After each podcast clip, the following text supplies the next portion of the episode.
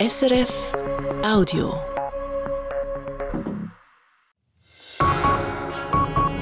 Das Tagesgespräch mit Simon Holliger.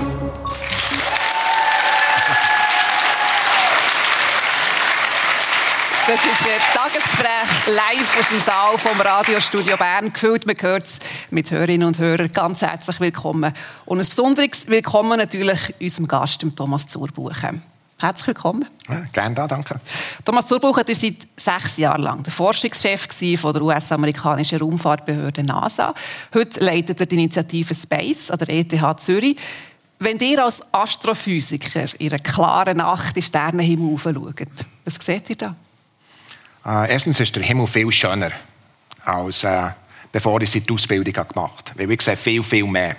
Früher habe ich einfach Sterne gesehen äh, und äh, ab und zu Planeten.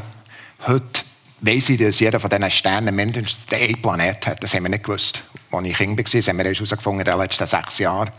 Wir wissen, dass es genauso viele Galaxien gibt im Universum wie Sterne in unserer eigenen Galaxie. Also ich, das hat voll von Geschichten. Also je nachdem, welchen Körper Sie anschauen, denke ich um die Geschichte von dem, auch wenn er zu mir einen Einfluss hat, weil alles in meinem Körper, jedes Atom, ist über eine Milliarde Jahre alt und zwar gebacken worden in denen von diesen Sternen von früher. Also, wir sind aus Sternenstaub eigentlich. Genau, wir sind verbunden, wir sind Sterne. Äh, und wenn man aufschaut und man sieht dunkel, heisst das ja noch lange nicht, dass dort nichts ist, oder? Äh, ein Experiment, das man machen kann, ist so ein äh, Sandkörnchen auf den Finger tun, ausstrecken. Und man kann den Himmel abdecken äh, hinter diesem Sandkörnchen. Äh, Gibt es dunkle Sachen, die abdeckt sind? Wo immer, wo immer. Hinter diesem Sandkörnchen, diesem Winkel sind ungefähr 6.000 bis 7.000 Galaxien. Äh, und jede von diesen Galaxien hat äh, 100 bis 400 Milliarden Sterne. Also die Tatsache ist, hinter jedem Sandkörnchen sind so viele grosse Welten, die man sich fast nicht vorstellen kann. Unglaublich. Es wird fast ein bisschen stur, wenn man das hört. Und die suchen ja im Weltall auch immer nach äh, Antworten auf grosse Fragen. Und eine so grosse Frage äh, stellt uns jemand aus dem, aus dem Publikum. Ja, grüße, ich bin Nelja Gauci. Ähm, ich bin vom Gimmer Killenfeld aus der G26C. Wir sind im zweiten Jahr. Und äh, meine Frage wäre, was lässt sie glauben oder wissen, dass es auf anderen Planeten Leben gibt? Das ist eine wirklich interessante Frage. Und zwar eine Frage, die in den letzten tausend Jahren oder tausenden von Jahren Philosophen darüber nachdenken.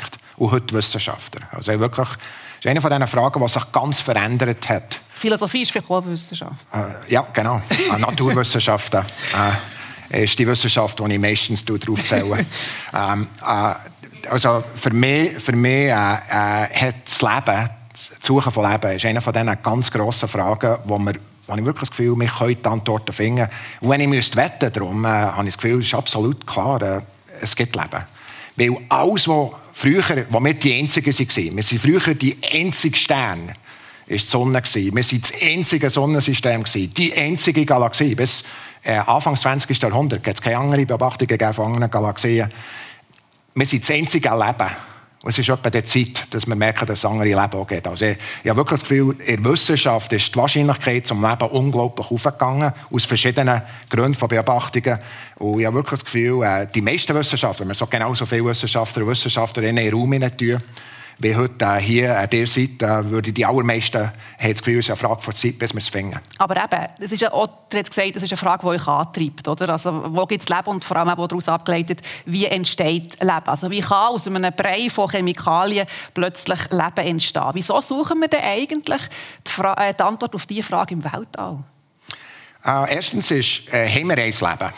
Ein Leben. Das ganze Leben auf der, auf der Erde ist miteinander verwandt. Das ist einer der ganz grossen Tatsache, die wir gelernt haben. Und zwar aus der Biologie, aus äh, wirklich wie DNA gebaut ist, äh, aus Atomen, aus den Sternen kommen, wir schon darüber gesagt aber, aber die wie die Biologie die Atome nimmt, Chemie die Atome nimmt und zusammenbringt. Und da passiert etwas, was wir nicht verstehen.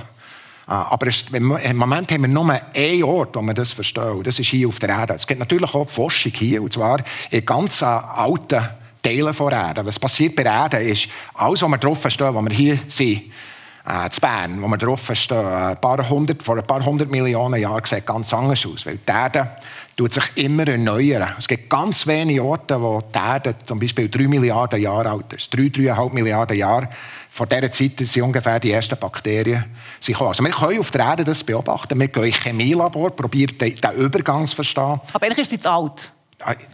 Genau, also wir müssen einfach an anderen Orten schauen. Wo es noch ein bisschen jünger ist, genau. wo, man, wo man andere ja, Antworten findet. Wo, wo anders Leben ist. Wirklich, die Frage, also hier gibt es ein Typ Leben, alles miteinander verwandt. Die Frage ist, gibt es andere Typen Leben an anderen Orten? Und ihr habt eben das Gefühl, ja, die Wahrscheinlichkeit äh, besagt, es sollte Leben geben. Aber das ist ja die grosse Frage, die viele haben, ja, treffen wir es denn auch an? Wie groß ist denn die Wahrscheinlichkeit, die ihr vorher die Distanzen beschrieben die sind ja immens. Und da ist die Wahrscheinlichkeit wahrscheinlich kleiner, oder?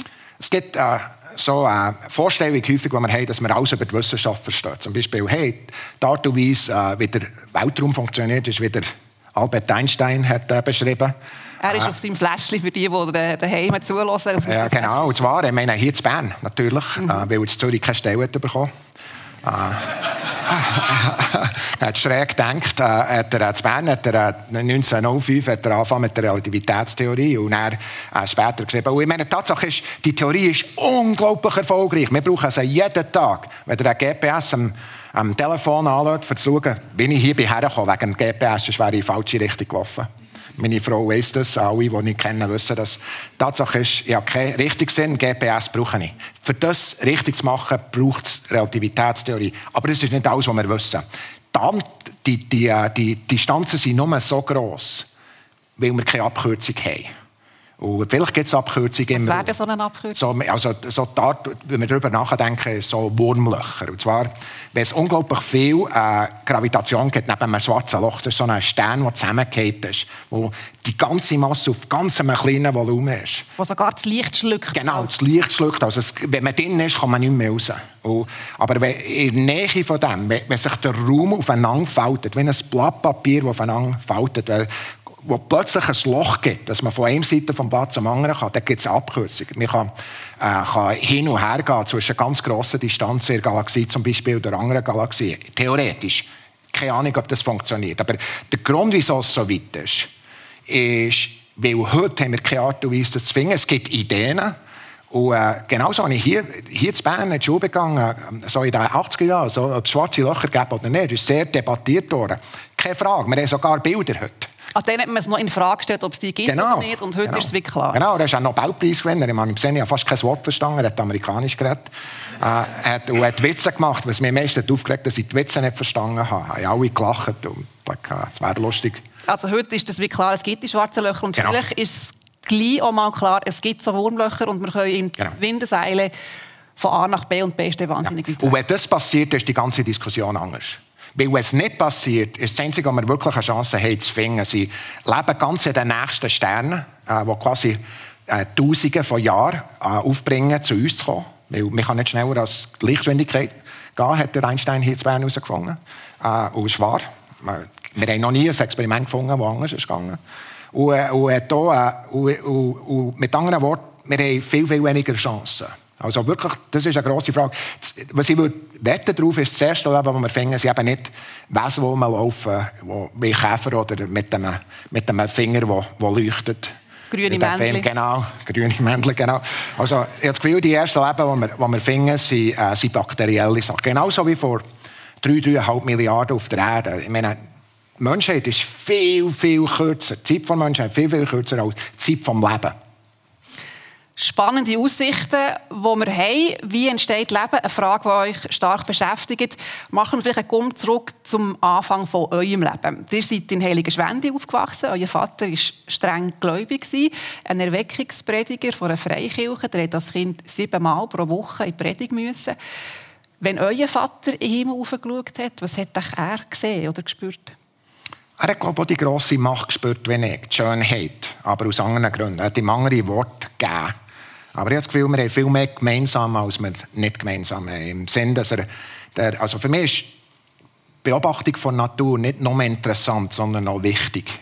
Also ich bin ganz klar, wenn man, ich mache mich gut besinnen, ich hoffe, wir haben viele Schüler hier, also ich habe wirklich das Gefühl, Gymnasiastinnen, Gymnasiasten, das Gefühl, wenn man etwas herausfängt über die Natur, das noch nie jemand hat gewusst, äh, das ist so wie ein, ein neues Buch, das man auftut. Das Gefühl ist das Gefühl von Wichtigkeit von Natur, nicht von sich selber. Also, und für mich, das hat er genauso gehabt. Er hat ihm andere Namen gegeben, er hat quasi die Hand von Gott gesehen, überhaupt kein Problem, dass er, dass er, das so, dass er dem so sagt. Aber wir haben viel mehr gemeinsam, als wir nicht gemeinsam haben.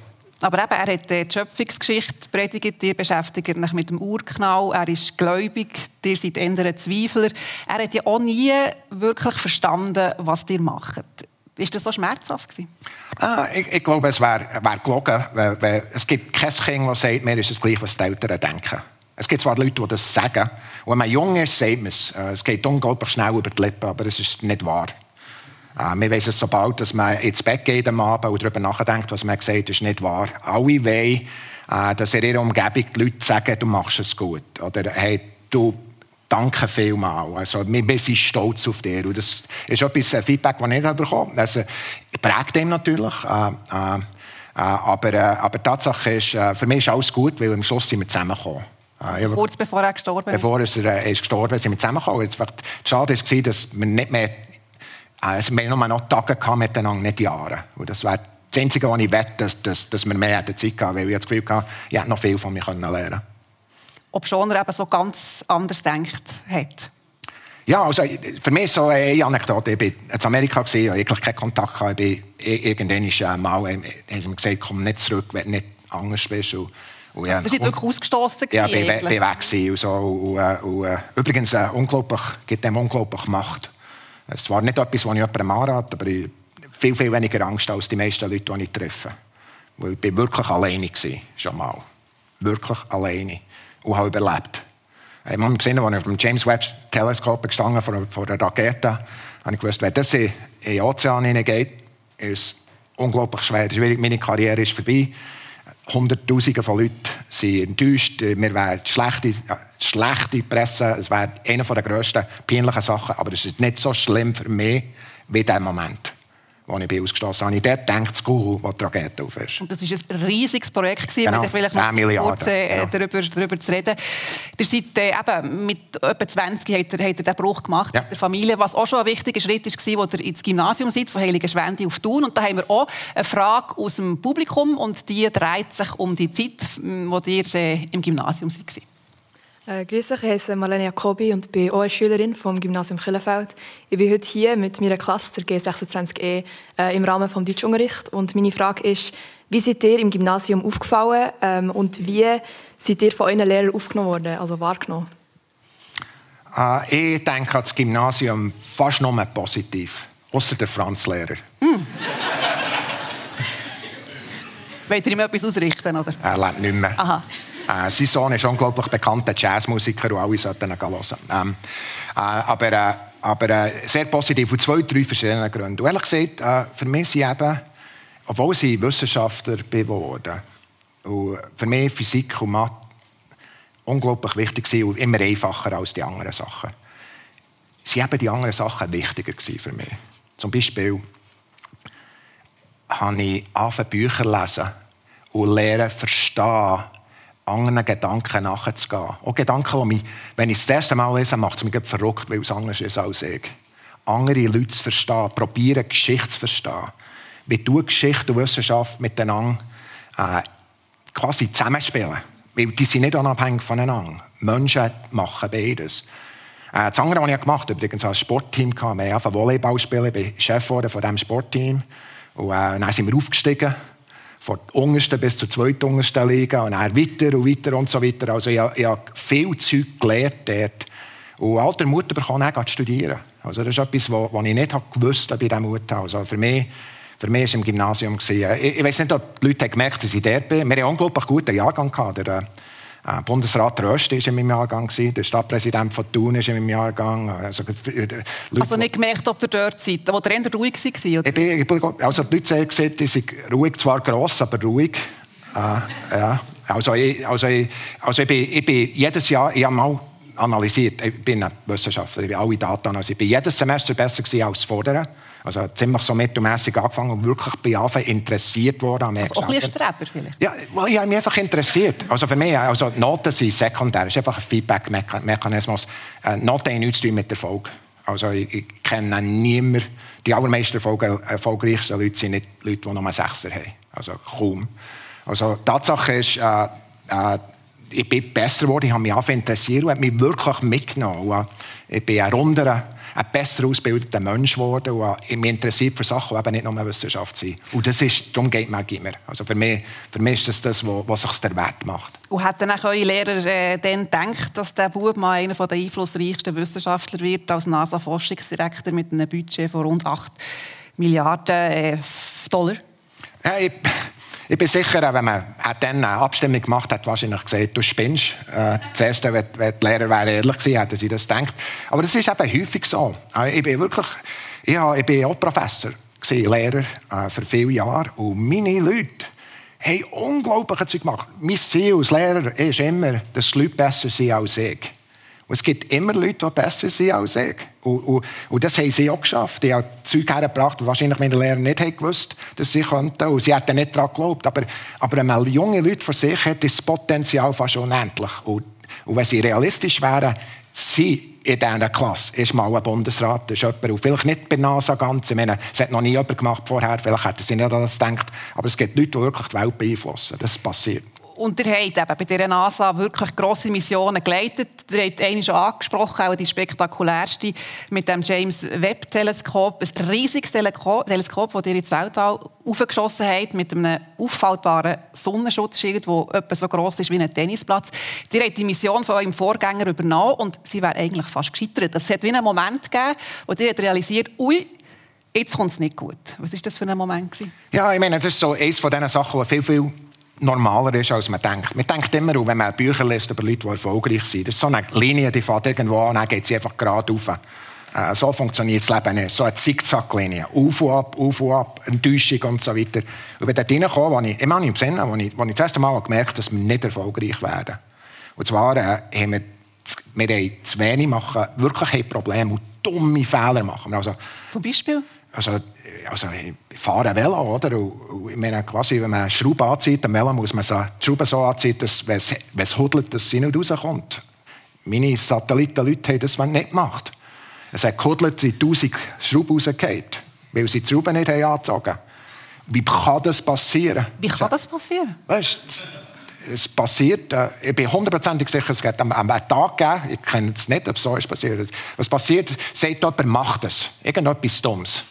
Und nachher ist der Techniker steht auf der Leiter und tut die Schraube anziehen. Hey, der, der tut nicht anziehen. Dann sagt er, hey, ja, die Schraube zieht nicht an. Ist das überhaupt richtig?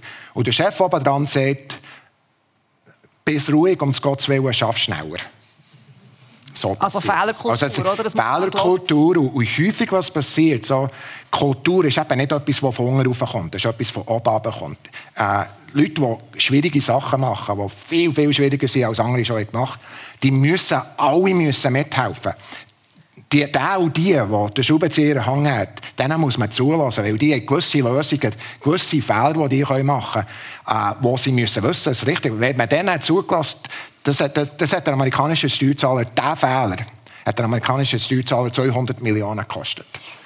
Und wenn, wenn, wenn, wenn man hat gestoppt und gesagt, hey, das ist ein Problem, vielleicht wäre es zwei Tage gegangen, äh, eine halbe Million oder eine Million. Ich meine, es ist immer noch Geld, aber die Tatsache ist, ich kein Verhältnis zu dem, was passiert, wenn man nicht, wenn man nicht schaut. Und ihr habt eben erst Stopp gesagt, ihr habt das Projekt äh, habt das la, la überprüfen extern, habt genau. festgestellt, dass es sind nicht mehr die richtigen Leute, die Teams, die funktionieren nicht mehr. Ihr habt auch Leute müssen entlassen, also einen schmerzhaften Prozess, habt das alles wie neu, äh, neu organisiert. Und dann der Moment, wo es ist losgegangen, wo ihr gewusst, jetzt geht das riesige Teleskop auf ins Weltall und jetzt ist wirklich der heikelste Moment. Jetzt kann alles scheitern. Was, wie, wie ist es euch da gegangen? Ja, also ich war ziemlich müde diesen Tag, einfach, weil ich am Abend vorher beide Reden geübt Das habe ich immer gemacht. Äh, bei schwierigen Sachen, übrigens empfehle ich so, äh, wenn man etwas wirklich Schwieriges macht, dass man beide Sachen sich überlegt, weil es geht dem nicht Ruhe. Aber ich wusste, das ist nicht das Schlimmste, was passieren kann. Ja, es ist eine unglaubliche Enttäuschung. Meine Familie hat mich immer noch gern. Meine Freunde haben immer noch gerne, hat nichts mit dem zu tun. Also es gibt eine Sicherheit. Ich bin ja nicht gut geschlafen, aber nein, was ist gegangen? Und dann habe ich gewusst, oder, ich weiss genau, ich habe all die Vorträge gehört, ich weiss genau, welche Technologien, dann schaut man ihm einfach an. Du weißt, jede Sekunde sind wir näher dran, wo wir her wollen.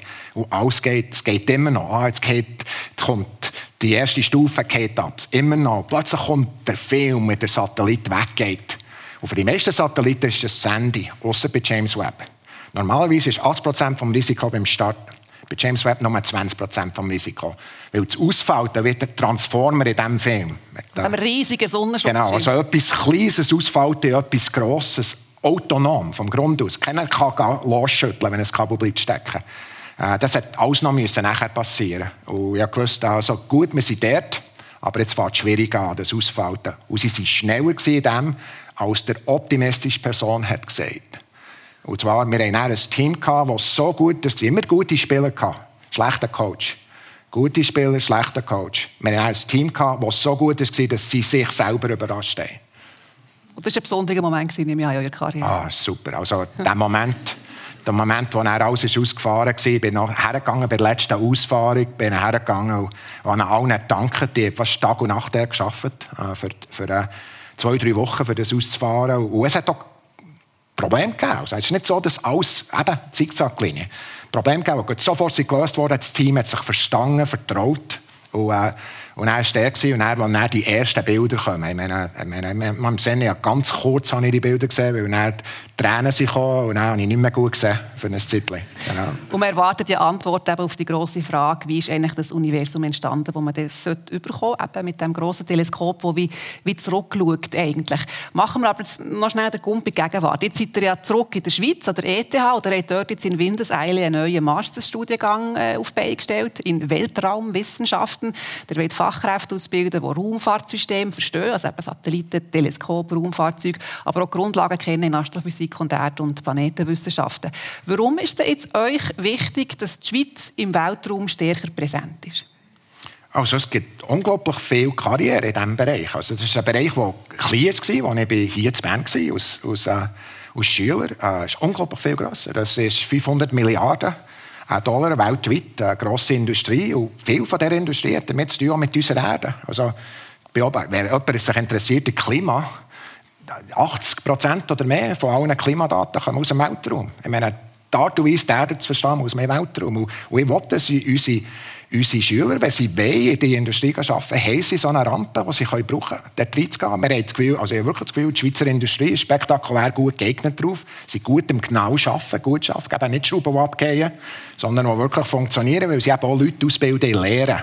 Wir haben vorher über Gimmer geredet. Ich bin genauso begeistert über die Lehrausbildungen. Weil, die, die, die braucht so, lehren. Die braucht es auch, die, die wirklich gut sind. Und, und für mich, äh, das wollen wir machen. Und ehrlich gesagt, genauso, ob es James Webb ist oder, äh, oder der Masters, wir machen die Sachen nicht allein. Das ist nicht mein Programm, das ist ein Team, das das gemacht hat. Äh, andere, die unglaublich viel haben geschafft Simon ist einer von denen. Andere äh, sind dort, die wirklich geholfen haben. Und, ja, wir haben es mhm. in drei Jahren, in sechs Monaten gemacht.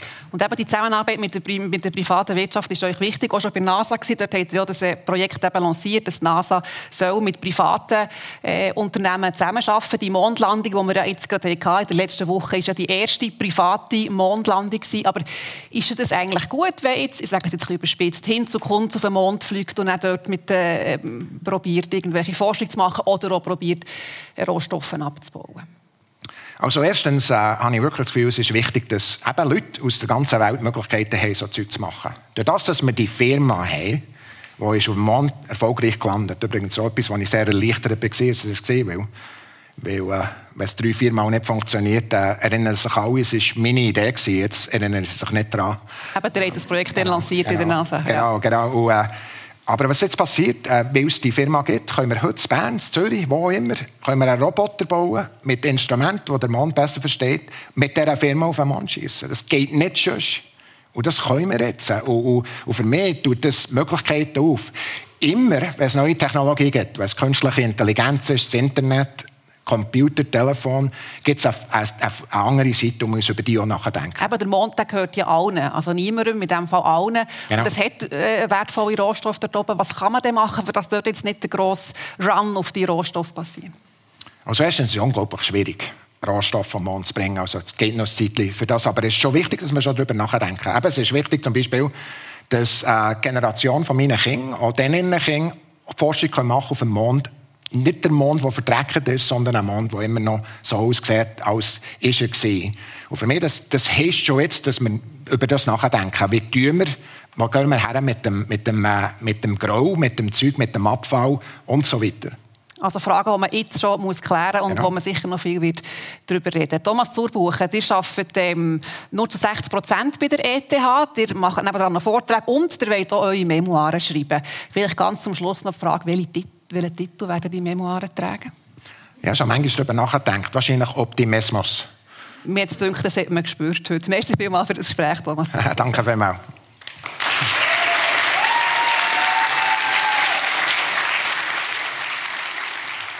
Der Astrophysiker Thomas Zurbuchen bei Simon Huliger im Tagesgespräch. Und wenn auch Sie mal in einem Tagesgespräch vor Ort mit dabei sein Sie können sich anmelden via Tagesgespräch Plus auf srf.ch-audio-tagesgespräch. Das war ein Podcast von SRF.